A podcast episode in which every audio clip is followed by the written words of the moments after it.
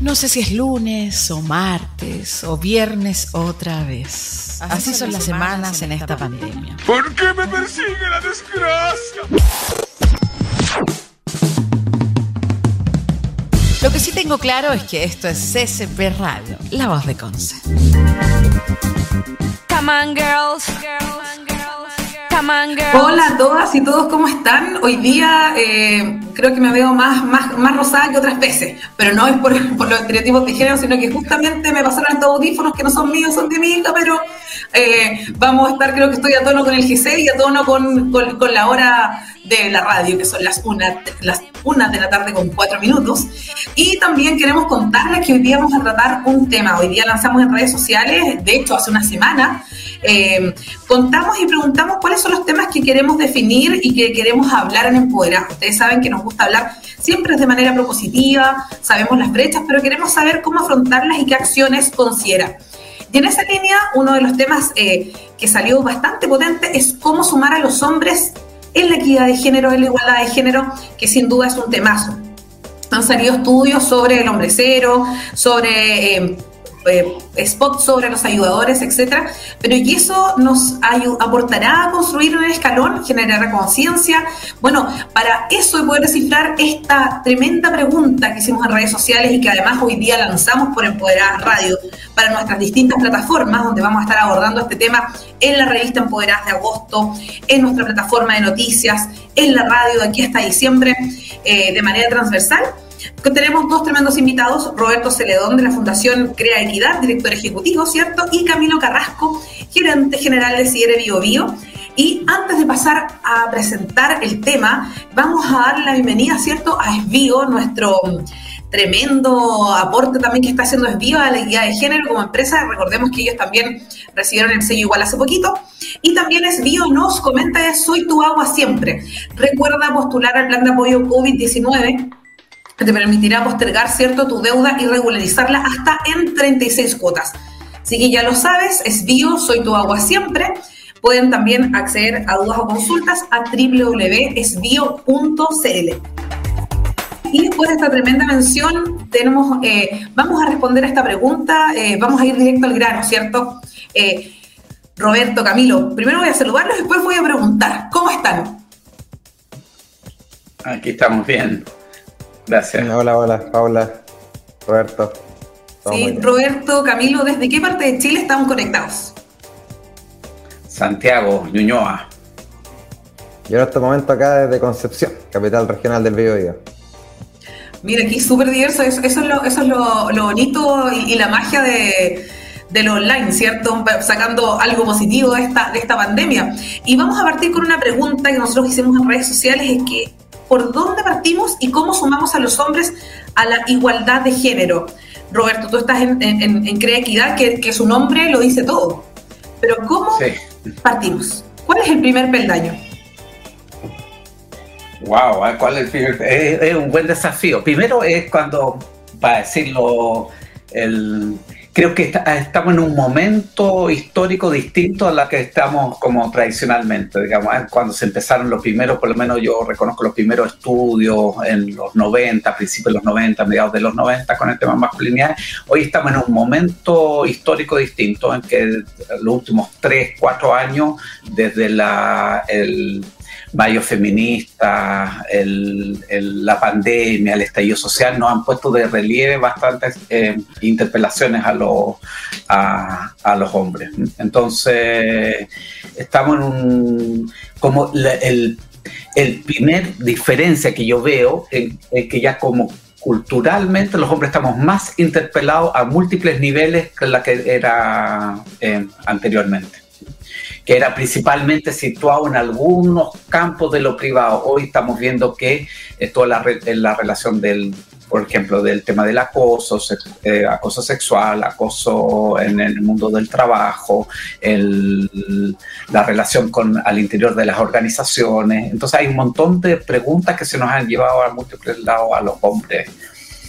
Si yo te dijera así, estamos en un, en, no en un primer paso de un, de un movimiento de, de sentirnos convocado como desde un profeminismo a una posición de, de los hombres ya más interpelados en sus distintos lugares que no solamente en el campo de lo privado, sino que en múltiples otras áreas. Sí, bueno, ahí también eh, hacer como una distinción conceptual, ¿cierto? Que y, hemos ido tratando de, comentar estos aspectos en los programas anteriores cuando hablamos del mundo privado y el mundo público y también de los sesgos estereotipos. Eh, cuando hablamos, ¿cierto?, del mundo eh, privado, hablamos de las labores de o sea, la casa, crianza, etcétera, donde siempre se la asociación uno dice, ah, ya, la mujer. Y después al, mundo público, que son los espacios de toma de decisión, espacios en las empresas, universidades, algunas carreras, ¿cierto? Eh, y, sobre todo, por ejemplo, directorios, los asociamos a los hombres durante, de manera histórica. Y, bueno, en esa línea también, Camilo, eh, bueno, gracias por la invitación. Nosotros uno puede decir, bueno, Camilo no sabe que, es, bueno, es emprendedor, eh, estuviste también en, fundación, en una fundación trabajando y hoy día lideras ya si eres BioBio, que es una corporación, ¿cierto? De, existe un número importante de empresas de la región del BioBio. Pero, ¿cómo, ¿cómo te combina a ti este tema de la equidad de género desde la perspectiva testimonial, desde, desde la que tú has visto y has vivido?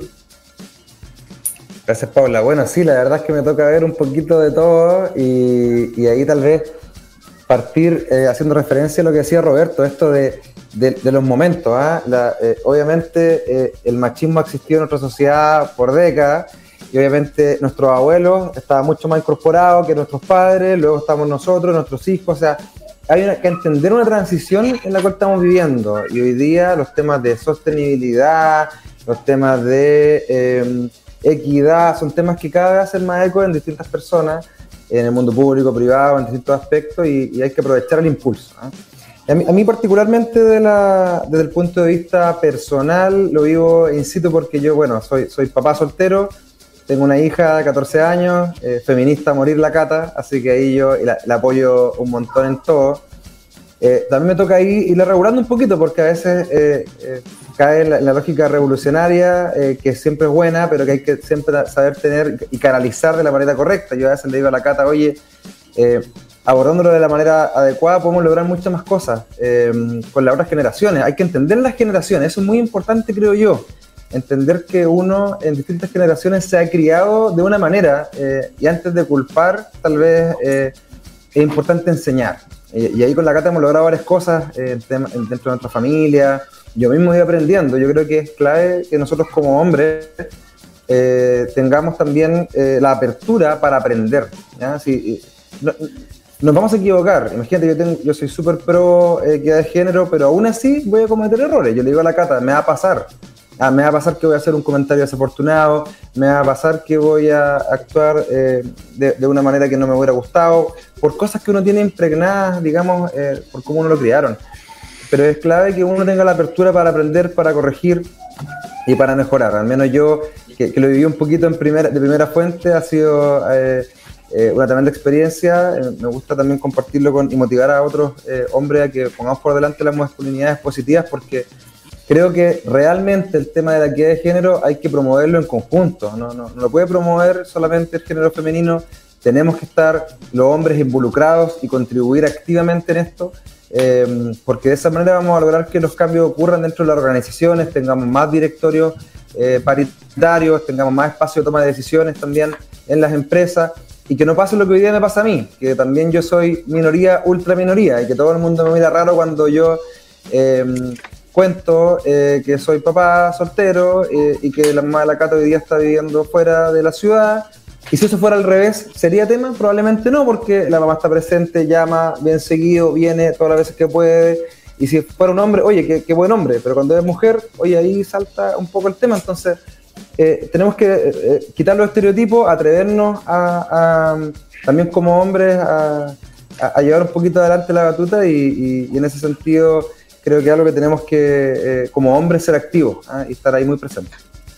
Sí, en ese sentido también yo creo que, que, pasa lo que decía Roberto, que es el contexto actual. Estamos en la cuarta ola feminista y todas las olas anteriores han tenido un, algún, algún hito. Eh, hemos tenido el tema de, de, la votación femenina, la liberación sexual, y hoy día en esta cuarta ola que, está, que se está construyendo, podemos abordar, por ejemplo, el el tema del acoso digital, el, el ciberfeminismo, pero también fuertemente lo que decía Roberto también, el tema de, cómo los hombres se ven eh, impactados y, por ejemplo, yo lo llevo un caso, el, la, propuesta de las tesis. Muchos hombres decían, oye, pero si yo no soy un violador, no estoy en esa línea, pero sí eh, lo que se quiere visibilizar es el concepto, más que un ataque en sí contra el género.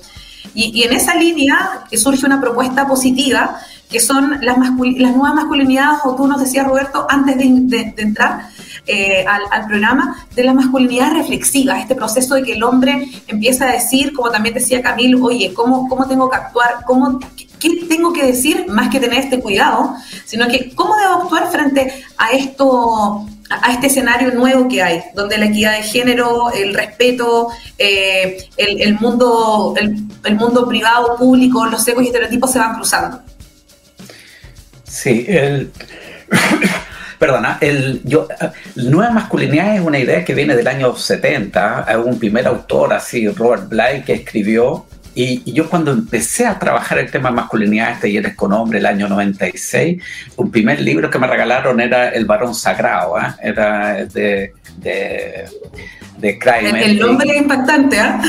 El varón sagrado, sí. Pero es bonito porque la idea de como que los hombres tenemos que empezar a reflexionar y mirar y estamos confundidos. Imagínate, estamos, estamos hablando de los años 90 Imagínate el Robert Bly a fines de los 70, digamos, es como que los hombres estamos confundidos ante, ante el feminismo, no sabemos qué hacer, nos declaramos pro equidad, pero no qué hacemos. Y, y la invitación del, del, movimiento más bien de nueva masculinidad era, oye, mirémonos entre nosotros, conectémonos entre los hombres, atrevámonos a expresarnos las emociones, no le tengamos miedo al contacto físico ah, y, y todo lo que uno puede hacer asociado a cierta homofobia, al, homo, el, no sé, homoerotismo, el, y trajo varios desafíos. Y la dificultad que yo vi en, ese, en, ese desarrollo, en ese trabajo que yo empecé a hacer con los hombres en esa, en esa línea, era que el, los hombres con muy poco se, crea, se consideran el nuevo hombre, se considera con muy poco, se consideran el no machista, digamos, y con muy poco, y por lo tanto, con hacer algunas cosas, y lo han mostrado todos los estudios hoy de, de, la pandemia, la corresponsabilidad, que el 20% dice que sí corresponsabilizan, y, le preguntan a su pareja, y el 2% dicen que sí. Entonces hay brechas en cómo entendemos los hombres nuestra participación, y ese es los riesgos del, de, la, de la idea de nuevas masculinidades.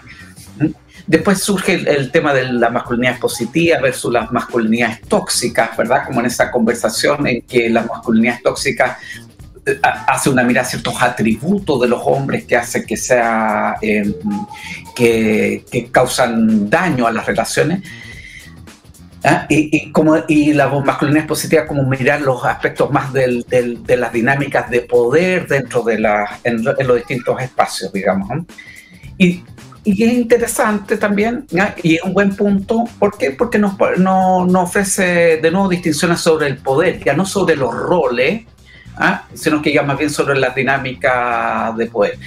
el riesgo para mí es de nuevo, hay ciertos atributos que tienen su componente positivo y negativo. A veces las aportan los mismos atributos, aportan las dos cosas, digamos. ¿eh? El ser fuerte y protector es valorado en un lado y en momentos es, valorado. Y por otro lado es controla cuerpos y controla cuerpos de tu pareja y controla cuerpos de, tus hijos, hijas, de las hijas principalmente, como hemos visto en, en algunos estudios.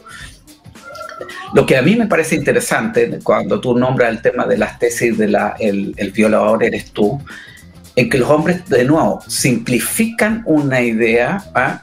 lo toman en lo literal y no ve que nosotros tenemos todos los dispositivos, porque eso es más bien los estudios de la masculinidad y la masculinidad hegemónica, es como que los hombres tenemos dispositivos de control de los cuerpos, no solamente de nuestras parejas, sino sobre otros hombres. La diversidad y ser distinto entre los hombres es complicado. Existen un montón de dispositivos de control ¿ah? a los cuerpos de otros hombres. Entonces, la complicidad, por ejemplo, para poner una idea nomás, la complicidad, la complicidad asociada a ciertos procesos limitan la aparición de diversidades ¿ah? de, cuer, de cuerpos para, decirlo, digamos, ¿eh? de, de, distintas, y que hoy eso ha aportado mucho los los estudios. Entonces, los hombres no, no hacen cuenta que cuando yo me río o cuando yo me río de los, los machismos cotidianos, ¿verdad? O de ciertos micromachismos de la vida cotidiana, yo estoy, yo estoy sustentando una cultura patriarcal que controla los cuerpos, no solamente de nuestras de las mujeres, sino que los cuerpos de los otros hombres. El dispositivo de control social de los hombres es el clave para la transformación. Por eso yo me gusta lo que dice Camilo. No, no es la generación más joven la que viene a cambiar. Todos tenemos que cambiar y todos tenemos que estar, por eso yo digo masculinidad reflexiva, porque todos tenemos que darnos cuenta y tenemos que ir cambiando y ir modificándonos, digamos. Ahí, ahí me gustaría tomarme lo que dice Roberto porque eh, eh, he visto un poco en los últimos años que ha habido como al menos ciertas declaratorias entre hombres de, estar eh, más conectados, pero estamos todavía en el storytelling, ¿ah? de, de, storytelling en el relato. Al relato lo digo, pero luego, ya, lo que nosotros acá, al menos en, el trabajo acá en Sidera, hablamos mucho de pasar del storytelling, del relato, al story doing, al hacer. ¿ya? Y ahí hay un tema que nos falta harto como hombres, que es decir, a veces nos damos cuenta, antes era peor, digamos, porque no nos dábamos cuenta y estaba todo muy normalizado. Hoy día, gracias, gracias a las tesis, gracias a muchos otros espacios, hay muchas cosas que estamos dejando de normalizar, lo cual es muy positivo, eh, pero luego tampoco tomamos carta en el asunto. Entonces, ¿por qué? Porque ¿qué van a decir de mí? Al menos hemos logrado donde no, no se echa más leña al fuego, no, no, se agrandan ciertas cosas, yo lo he visto, pero luego tenemos que pasar del, del storytelling al story doing, al hacer las cosas, digamos, y, a tener la, capacidad de frenar a un par que está cometiendo algo, a atreverse en el grupo a decir, oye, eso no corresponde, esperaría no verlo nuevamente, eh, para pasar del, como dije, del storytelling al story doing y poder terminar en el story living ¿ah? e, y vivirlo, ¿ah? el relato vivirlo, incorporarlo. Eh, para que en el día a día lo sintamos y, lo llevemos con nosotros, porque, eh, y aprovecho a hacer un llamado a todos quienes son hombres, somos hombres y me incluyo, que ya que estamos más eh, conectados, nuestra generación eh, está entendiendo esto, podamos también empujarlo y ser protagonistas del cambio eh, y, empujar a nuestros pares también a que, frenemos ciertas conductas incorporadas históricamente. Sí, bueno, ahí también vamos a ir, está súper buena la, la, conversación y los invito a, voy a poner los lentes, siempre me los saco, esto como eh, aquí estamos viendo más 569-5122-7405 para que nos puedan contar por un WhatsApp, a ver si se, atreve, si se atreve alguno o alguna, cómo conectamos a los hombres con el feminismo. Ahí voy a, voy a tomarme de, lo que plantea Roberto, que es un, temazo, y también se los voy a preguntar al regreso a esta canción, Camilo, eh, presenta la canción que decidiste para el programa de hoy. ¿Por qué la escogiste? ¿Y, ¿Y de qué trata? Sí, bueno, la verdad es que eh, acá como yo, yo, soy de Chillán ¿ah? y tengo cierta cercanía con, con, La Moral Distraída, que es una banda que, que, ha puesto por delante harto el tema género y son bien abiertos a la diversidad. Eh, orgullo eh, es lo que todos tenemos que sentir por quienes somos. la sociedad es un ecosistema y vivimos en un ecosistema donde la diversidad de actores eh, nos complementamos y somos importantes a todo nivel en todas las decisiones que tomamos. Por ende, yo quería poner esta canción porque sintonizo mucho con esa sensación de orgullo de ser quienes, quienes somos eh, a todo momento y a toda hora. Super, entonces nos vamos con La Moral Distraída y volvemos con Empoderadas Radio por CSP. Es que yo soy así. El COVID-19 aún no está superado. Por eso Asbio les recuerda a todas las personas lavar sus manos frecuentemente con agua y jabón por al menos 20 segundos, evitar las aglomeraciones y usar siempre mascarilla. También hace extensiva la invitación a todos los clientes que tengan dificultades para pagar sus cuentas de agua. Solicitar en su sitio web www.esvio.cl el convenio COVID-19 con los beneficios de la ley 21.249 de no corte. Les permite regularizar su cuenta en hasta 36 cuotas sin cargos ni intereses. Esvío, soy tu agua siempre. Estás en ccpradio.cl, la voz de Conce. Oye, temazo de esto, ¿ah? Como tres WhatsApp y me dicen quiero opinar, pero me da cosita. Y yo digo, aquí chiquillos no nos vamos a fumar, chiquillas, chiquillas, no nos vamos a fumar. Si estamos todos hablando de temas de propositivo, ustedes saben cómo estamos en empoderadas o en como le decimos nosotros, con cariño y amor hablando sobre igualdad y equidad de género, basadas en el Objetivo de Desarrollo Sostenible número 5 y todos los miércoles abriendo espacios a la igualdad y equidad de género desde el, como dice una de las personas de nuestro equipo, desde el bio, para el mundo. Y les recuerdo que estamos con Roberto Celedón, director ejecutivo de Creatividad, y con Camilo Carrasco, eh, director, o sea, perdón, gerente general de Siete Bio Bio. Eh, y estábamos con una pregunta y les vuelvo a comentar y les digo a todos quienes les daba cosita eh, opinar que, bueno, conversemos sobre, eh, estamos hablando sobre cómo incorporar a los hombres con la equidad de género, cómo sumarlos, vimos en el primer, el primer primeros minutos cómo, eh, cuáles son los primeros escalones, y también aquí una pregunta eh, para todos los que tienen miedo de contestar, ¿cómo conectamos a los hombres con el feminismo? ¿Se sienten conectados o no se sienten conectados o tienen miedo de opinar? Bueno, todo lo pueden enviar al WhatsApp de la radio, ¿cierto? Que ya lo mencioné, se me acaba de olvidar como siempre, pero pueden verlo acá en el GC. Y les cuento que estamos con esta tremenda pregunta eh, y lo, dejamos para después de la pausa musical. Y Roberto, Camilo, ¿cómo conectamos a los hombres con el feminismo? Porque ya nos dimos cuenta que eh, por el, haciendo este tester vía WhatsApp, que muchos hombres tienen miedo de opinar. A nosotros, mira, lo, nos pasó sin hacer woman planning, eh, nos pasó que nosotros somos cinco en el equipo inicial, ahora somos seis, y uno de, una de las personas que está en el equipo es Javier, que, Javier Sarabia, que es hombre. Y nos decían, oye, pero hay un hombre, esto es como solo mujeres. No, la verdad es que Javier es para nosotros un soporte importante y, y él súper bajo perfil, eh, súper joven, igual también súper full con el tema de equidad de género, pero también nos decían, pero ¿qué hace un hombre ahí? Y la verdad es que para nosotros también creemos que la igualdad de género parte por 50-50 también. Tenemos que estar ahí hablando de, equidad, de diversidad, que son temas centrales. Pero volviendo a la pregunta, ¿cómo conectamos a los hombres con el feminismo? Sin que, sin que exista este miedo a hablar o este miedo con que me miran raro, como, chuta, ¿qué tengo que hacer yo ahí? ¿Por qué partimos? ¿Roberto? Hay una pregunta que hizo una vez la, eh, hace como dos años la María Inés La coordinadora de unas mujeres, dijo cuántos años nos faltan para la igualdad en un, en un, como un conversatorio en Prodemo. Entonces, y cuando uno empieza a pensar así, 30, ¿ah? 50, y uno yo lo usaba, esa misma pregunta cuando uno hace distintas clases y todo, ella dijo 200 años. Entonces, cuando tú dices el 50-50, no ha sido 50-50, 200 años para la plena igualdad. Entonces, tú dices, los hombres no están haciendo poco nada, son más bien resistentes y obstaculizadores.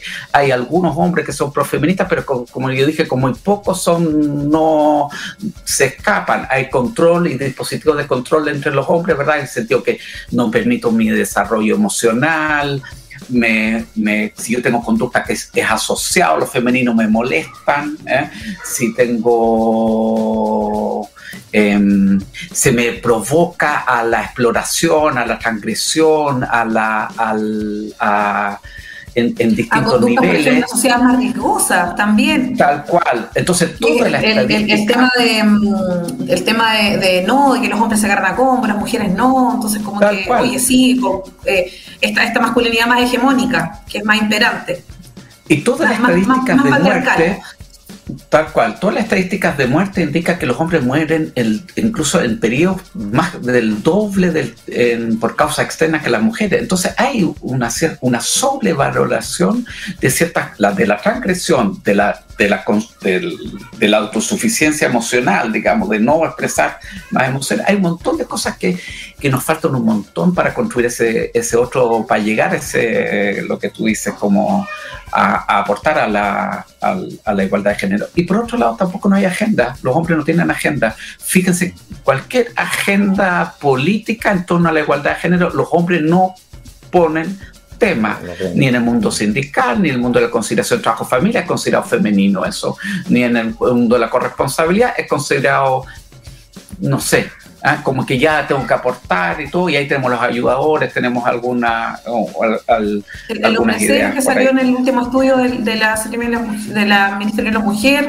Tal cual, los hombres tenemos, tenemos la posibilidad de no hacer cosas y tenemos privilegios para no hacer ciertas cosas, digamos, y, no, y no tienen vergüenza en decir algunos que, que nos hacen cero, digamos, ¿eh? y, de no, tenemos las valoraciones. Los, algunos, solo, solo algunos movimientos, que es los movimientos de, de, de, los, de los papás por, en relación al tema de la tuición, aparecen temas, pero si tú lees los discursos, lo leen en la competencia con la mujer, con la disputa, no con la coparentalidad, sino que más bien es, lucha, tienen discursos misógenos también, ¿eh?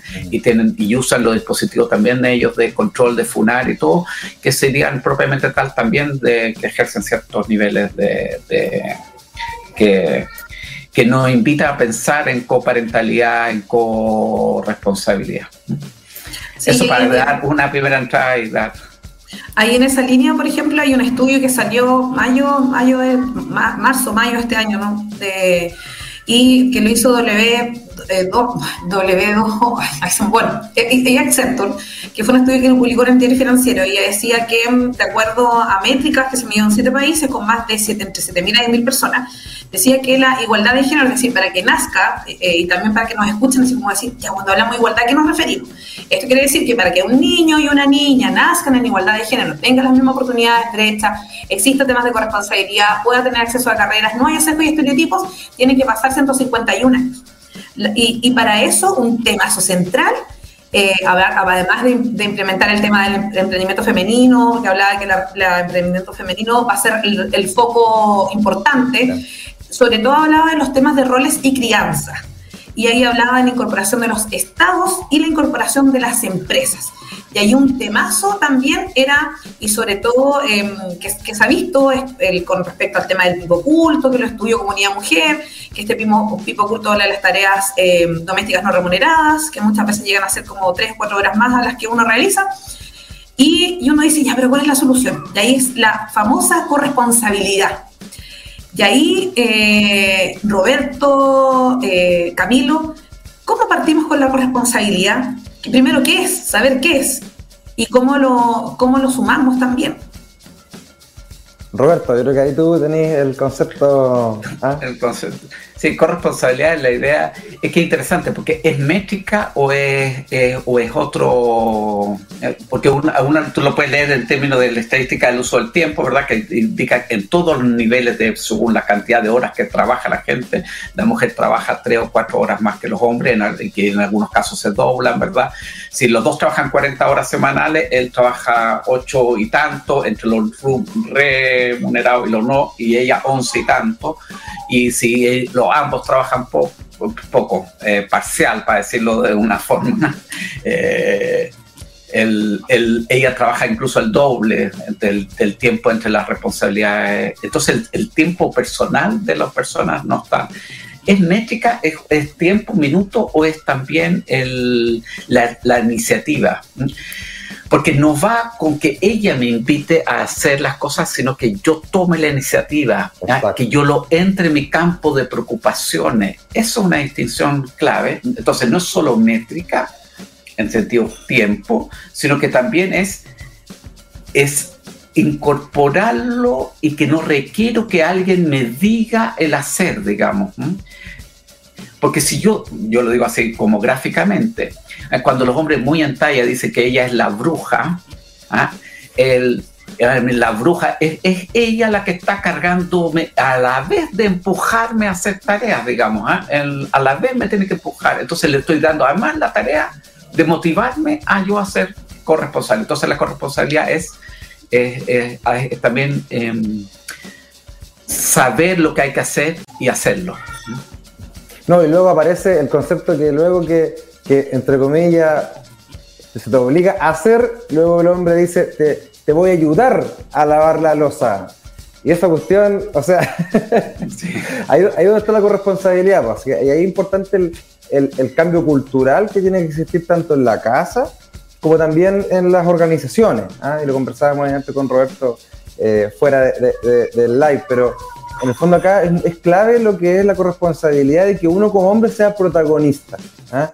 Eh, pasa mucho y hemos visto en el mundo corporativo que eh, hoy día el hombre se puede tomar por natal, digamos, obviamente con ciertas eh, condiciones distintas, pero la cantidad de hombres pudiendo hacerlo no lo toman.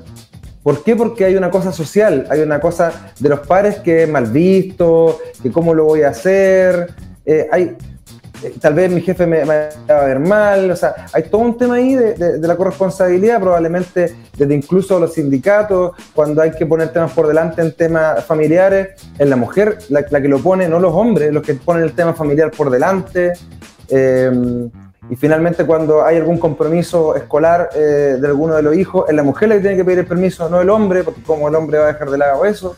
Y eso eh, es un tema y finalmente vemos que algunas empresas han avanzado en temas de, poner en, a mujeres en, los espacios de toma de decisiones, porque también hay empresas que se jactan de, de equidad de género, porque tienen un 50 o un 60% más de mujeres que hombres, pero ¿en qué cargos? ¿Ah? Generalmente en cargos con habilidades más blandas, en, las áreas de personas, en las áreas de, de administrativas y en la gerencia, tenemos casi puros hombres, y cuando hay mujeres, generalmente asociada a rasgos eh, más masculinizados, a personalidades más masculinizadas. Eh, y eso es, un tema ¿ah? que, es importante abordar, de cómo como empresa también generamos los espacios para que eso cambie. Porque hay muchas empresas hoy día que lo que ocurre es decir, eh, yo, yo tengo 50%, así que estoy listo de gente contratada y de acá damos todos los espacios. Eh, acá no elegimos a alguien por capacidad o no capacidades, pero luego cuando hay que elegir a alguien para un cargo, no, es que ella no está preparada, no es que ella no sé qué cosa, ah, y el hombre siempre. Entonces, eso es un tema a nivel de cambio cultural que tiene que ocurrir en las empresas, eh, desde los liderazgos, desde las gerencias, eh, y también desde cada uno de los que somos parte, de apoyar a nuestro colega que, y de impulsarlo también. Oye, tú también eres padre, oye, ¿por qué no puedes tú tomarte el día libre? Oye, ¿por qué no tú te tomas eh, el poner para cuidar a tu hijo. Oye, si hoy día hay muchos mecanismos, pero no se utilizan. Entonces, ¿cómo vamos a avanzar si cuando hay mecanismos que todavía son escasos, ¿ah? porque son pocos, pero no se aprovechan? ¿ah? Entonces, eh, partamos por ahí y, en eso tenemos que ser protagonistas nosotros mismos los hombres. Sí, y ahí en esa línea también yo creo que, como dices tú, yo creo que el impulsar y hacer como comunidad, o sea, una comunidad es súper fundamental. Y aquí también yo me quisiera tomar de otro tema también a nivel corporativo, que yo creo que a varios nos ha pasado, así que ahí yo creo que varios levantan la mano siempre cuando vemos esta entrevista o, esta encuesta por redes sociales, y es el hecho de que te preguntan lo primero. Eh, yo, por ejemplo, en mi caso tenía hijos chicos, después de que me desvincularon de una empresa donde estaba, fui a varias entrevistas y mm, lo típico era, ya, ¿cuántos, eh, ya, eres casada? Sí, ¿cuántos hijos tienes? Eh, tres. ¿Y cuántos años tienes? ¿Ya? ¿Y con quién queda? O sea, pero si tengo redes de apoyo, tengo una persona que está ahí, entonces, esa pregunta, eh, y yo en un, momento me acuerdo que, que, para el entrevistador le dije, ya, pero eh, ¿qué tan relevante es? Pregúntame, no sé, de, de, otros temas de mi grado de compromiso, de la gestión del tiempo, eh, de la optimización, de los horarios. Yo incluso te podría preguntar, y, así la, la, mejor de las ondas, como estamos hablando ahora. Dije, te podría preguntar, por ejemplo, cuáles son los permisos, supongamos, o si, si yo tomo el tema y mi hijo tiene un año cinco, si se van a mantener, por ejemplo, los permisos eh, de lactancia, eh, etcétera, o qué beneficios tienen ustedes. Pero es esa, claro, esa, esa, esa, la típica pregunta. Y tú de repente puedes no tener hijos eh, y te preguntan igual como en cuánto tiempo te proyectas como familia. Entonces, esa pregunta también genera una incomodidad y también debería salir de, de, las políticas de reclutamiento, porque finalmente em, el foco ahí tiene que estar puesto, como bien decían ustedes, sobre el trabajo en sí, el desempeño, más que el tema sobre de los cuidados y de la crianza, entendiendo que también es un tema compartido donde tenemos que ir trabajando.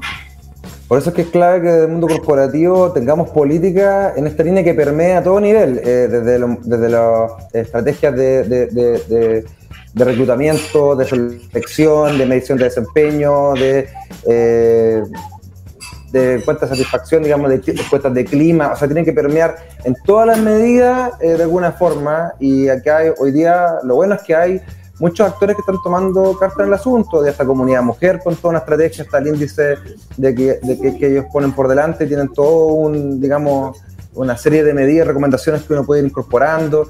Por eso también es clave que como, como desde el mundo corporativo se tome carta en el asunto real y, no solamente firmemos el compromiso, sino que también lo vivamos, ¿ah? lo vivamos de primera fuente y con protagonismo como, como, como líderes de las organizaciones en las cuales estamos y pueda terminar a todo nivel.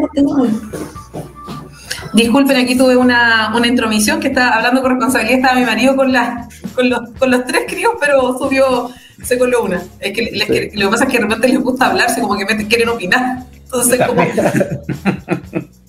Hay que pasarle el micrófono. Sí, quieren hacer un empoderadas kids, están con la idea hace como rato, así que, bueno, por ahí vamos, vamos, vamos a ir trabajando en eso. Roberto, cuéntanos un poco sobre el libro, el trabajo que hace la Fundación, que también es central. Eh, y, también que nos pone eh, en un proceso como uno que uno dice, oye, en Chile se hace investigación sobre este tema y la verdad es que sí, ustedes están desarrollando una iniciativa interesante. Cuéntanos sobre eso. Sí, mira, la fundación nosotros trabajamos, tenemos estamos principalmente vinculados cómo articulamos lo que son las prácticas con la gestión del conocimiento a nivel lo que es investigaciones, teorías, y ese es como nuestro foco principal. ejecutamos, por ejemplo, programas sociales de intervención en distintos, en la región de Magallanes, en la región de metropolitana principalmente. El, intervención con niños, niñas y sus familias. Y ahí obviamente introducimos el tema de masculinidad y involucramiento parental y la, por ejemplo, la, no, la, la buscamos evitar la feminización de la familia, evitamos, buscamos trabajar la culpabilización de las mujeres en torno al tema de la, de, la familia.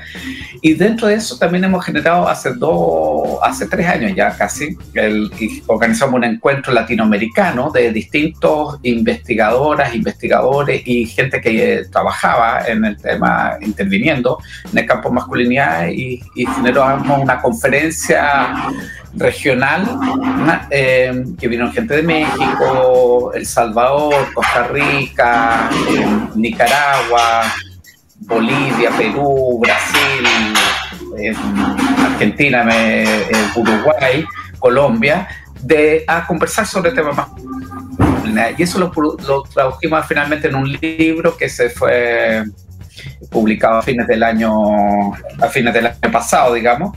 Y en ese y ahí lo que nosotros buscamos más bien y hacemos una relación con una conferencia que se hizo en, en Chile el año 98, en, justamente en torno al tema del, de una primera conferencia regional que se hizo a nivel también latinoamericano y viendo qué ha pasado en estos 20 años. ¿eh? Como la pregunta es por qué ha pasado 20 años en, en, el tema de la equidad de género y la, y la masculinidad y los estudios de hombres y la intervención con, con hombres.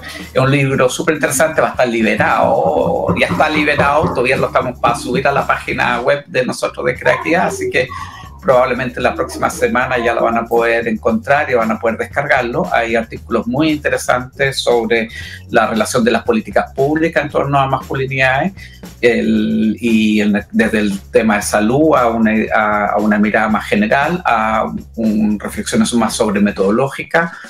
La masculinidad, em, voy a decirlo dentro de lo que es la, de, con la idea más de, de voy a decir, no, como la de elite, ¿eh? como la, la, masculinidad, se me fue el nombre ahora, ¿eh? pero y así de nivel socioeconómico alto, digamos, ¿eh? pero de la de los de los de una, una, una suerte de, sí, de la elite. Hay experiencias de Colombia, Chile y de Costa Rica. Hay de análisis de, de, distintos hombres ahí. El tema de la corresponsabilidad en el, interior de las empresas también. Un trabajo ahí de Mauro eso, es un, es un, trabajo que recopila distintos desarrollos y reflexiones, en que hacemos una mirada al, a la conferencia del 98 y estamos mirando el 2018 y hacemos las preguntas ahí en torno al tema de, de qué ha ocurrido en este campo de, de los estudios de masculinidad. Estamos en ese momento que fue la conferencia, fue el pleno mayo feminista, para decirlo de una forma, el inicio de todo el tema de universitario y, el acoso dentro del mundo de la universidad. No alcanzamos a incorporarlo dentro de la conferencia, que hubiera sido un tema interesante de incorporarlo. Y aquí les quiero, les quiero hacer una una, una pregunta y en relación a cómo consideran ustedes que cómo han vivido estos cambios sociales desde sus perspectivas personales. Mira, yo, yo, al menos de mi perspectiva personal, como, como comentaba al inicio de la, de la conversa, eh, he ido aprendiendo mucho. Yo, como soy papá joven y además papá eh, de un adolescente, la Cata, 14 años, y yo eh, vivimos los dos. he aprendido mucho, ¿ah? me he podido conectar un poco con ese, con, ese mundo gracias a lo que ella misma me ha enseñado y como hombre ha, ha sido clave estar abierto a aprender aprender de ella, aprender de, lo que está y conectando mucho con lo que está ocurriendo a nivel país. Y si día estamos más abiertos, estamos más conectados, es ponerlo al servicio de las acciones que uno genera. Y la experiencia de la casa, en el caso mío, poderla llevar a, la pega, por así decirlo, al trabajo. Hoy día la Corporación de Desarrollo Regional CIDERE, ¿cierto? Que trabajamos en temas de innovación, innovación social, emprendimiento, Em, eh, también en temas de valor compartido, sostenibilidad. El tema de la equidad de género es algo muy importante. Eh, hoy ya lo estamos poniendo por delante. Tenemos, eh, hemos puesto también en cada una de nuestras iniciativas este tema también por delante. Tenemos hoy día un programa de formación de empresas de servicios, de servicios industriales, súper, súper masculinas, digamos, lideradas por hombres, dirigidas por hombres en el mundo rural. Eh, y es muy importante que en esos espacios desde ya podamos poner la semilla de cómo eh, ellos tienen que relacionarse, cómo generan los equipos, cómo eh, pueden incorporar muy buenas prácticas. Entonces, todo lo que yo he ido viviendo un poco en primera fuente en mi vida, al, ser, digamos, papá soltero, por así decirlo, en mi caso, y lo que he ido aprendiendo desde la práctica, vivirlo a, todo nivel, como decía, o sea, poderlo llevar al, a lo que empujamos como corporación. Hoy día también tenemos el ejemplo acá del sponsor de este espacio que es Bio, donde Cristian Vergara, que además es presidente de nuestro directorio, a quien le dejo un, gran saludo, Cristian. Eh, él eh, ha promovido fuertemente este tema en el Bio, lo cual eh, también es, algo bonito que, podemos poner como una, un aprendizaje, como caso de, de ejemplo para otras empresas al menos yo lo he vivido con harta alegría, eh, me ha servido también para motivar y conectarme con, otros hombres que, nos toca em, con mucho orgullo y mucho cariño. Eh, en mi caso, em, ser papá soltero de, una chica adolescente y que ojalá seamos más, porque que, no sea algo extraño. Espero que el día de mañana no sea algo, no, no sentirme minoría, sino que cada día sea más normalizado, porque, digamos, no tiene nada de, diferente. Si fuera al revés, como dije al inicio, eh, sería muy normal. Pero como en el caso mío como, como hombre, es visto como algo extraño.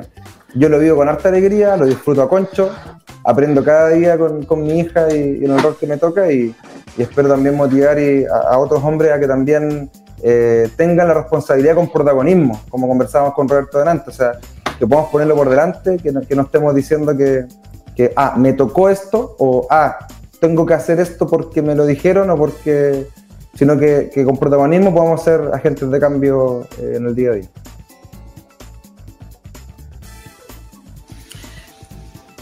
Sí, el, para decirlo así, como a nivel, como tomando la pregunta así, como a nivel personal, el, yo tengo hijas ya universitarias, 20 tantos años. Una ya no, ya salió al mundo del trabajo yo me he sentido, si tú dices, sí, en el último tiempo, interpelado, ¿eh? pensando que uno se considera mucho más eh, visto y trabajado ciertos temas. mi, hija me hacen distinciones en temas que uno no, no lo había visto. Entonces, es verdad, uno se siente interpelado en distintos momentos y, me, y, eso ha sido para mí movilizador, movilizador y y me, y me integra y me hace pensar y, como también en el mundo del trabajo también hay, hay, hay, hay, preguntas y distinciones que se hacen que uno claramente uno tiene que ir trabajando, digamos, en las culturas eh, al interior de la organización y ciertos estándares al interior de la organización también importante. Y en el mundo de la ONG que uno piensa que todos trabajamos en, principalmente enfocados en, el tema de la del, nosotros particularmente con el tema de la equidad de género, también permanentemente tenemos que hacernos las preguntas si, si, estamos, eh, si estamos haciendo todo eso según lo que eh, son lo que nosotros mismos deseamos que el cumplir, digamos. Entonces, eso implica revisar nuestros reglamentos, nuestra cultura eh, de la organización, ¿ah? para poder justamente poder invitar a que corresponsabilicen más a los hombres, el, puedan participar de un modo distinto y también las mujeres también en su desarrollo eso, eso ha sido así, como mi, es distinto, por ejemplo, en distintas etapas de la vida, si para decirlo como un ejemplo, tener hijas adolescentes y por lo tanto el tema del control del cuerpo y la autonomía y la exploración y los deseos y todo pues, es un tema y tú quieres que tu hija explore, que conozcan, que, eh, que tengan curiosidad y que, que, tengan deseo, ¿verdad? Y, todo, y a la vez quieres cuidarla y es un balance permanente. Por eso yo digo que es, ¿ah? es un balance porque las amenazas son otros hombres, ¿eh? eso es lo peligroso, digamos, ¿ah? no es que fueran un... Entonces, el pero es de nuevo el balance entre cómo, hasta dónde yo quiero educarla sin miedo y hasta dónde yo tengo que... El, permanentemente no es, no es un balance que es más caso a caso, porque es una hija distinta a la otra, entonces ha sido... Por eso a mí me gusta que es un tema que uno tiene que estar mirando atentamente y, y recoger esas diferencia y, el estilo entre nosotros como papá, mamá en la formación. Eso creo que no es, estamos en distintas etapas, digamos, yo estoy ahora en una etapa universitaria, digamos, entonces es distinto, eh, pero las preguntas lo portaba yo en distintas otras etapas, por ejemplo, a mi hija le gustaba jugar fútbol y yo le promoví jugar fútbol, a la otra hija no le gustaba jugar fútbol, después sí jugó fútbol también, así son distintas cosas, digamos, pero yo lo puedo portar, ah, mira, mi hija hace diversidad, ¿verdad? Y lo puedo portar como parte de mi, de, de, ah, de una estrellita de equidad de género, no es así. Ah, es su interés y su... Y eso, creo que además es distinto educar a hijas mujeres en contexto feminista que educar hijos hombres, que no fue mi caso, digamos. ¿ah? Entonces, el, los hijos hombres tenemos mucho más complejidades para poder justamente promover eh, diversidad de, desarrollo. Eso. Sí, es un temazo. Yo tengo dos hijas chicas y un niñito. Entonces me va a tocar harta pega ahí también, Harto, harto, que abordar. Estoy recién empezando, así que... Pero bueno, agradecerles también esta reflexión, este espacio, Roberto, Camilo. Eh, creo que estas conversaciones siempre son necesarias. Eh, también nos permiten ir estableciendo eh, lineamientos y, sobre todo yo creo que una primera reflexión de ir acercando el concepto. Creo que también eh, interpelar, pero desde la reflexión y también desde, desde sumarse eh, a este cambio con perspectiva de género.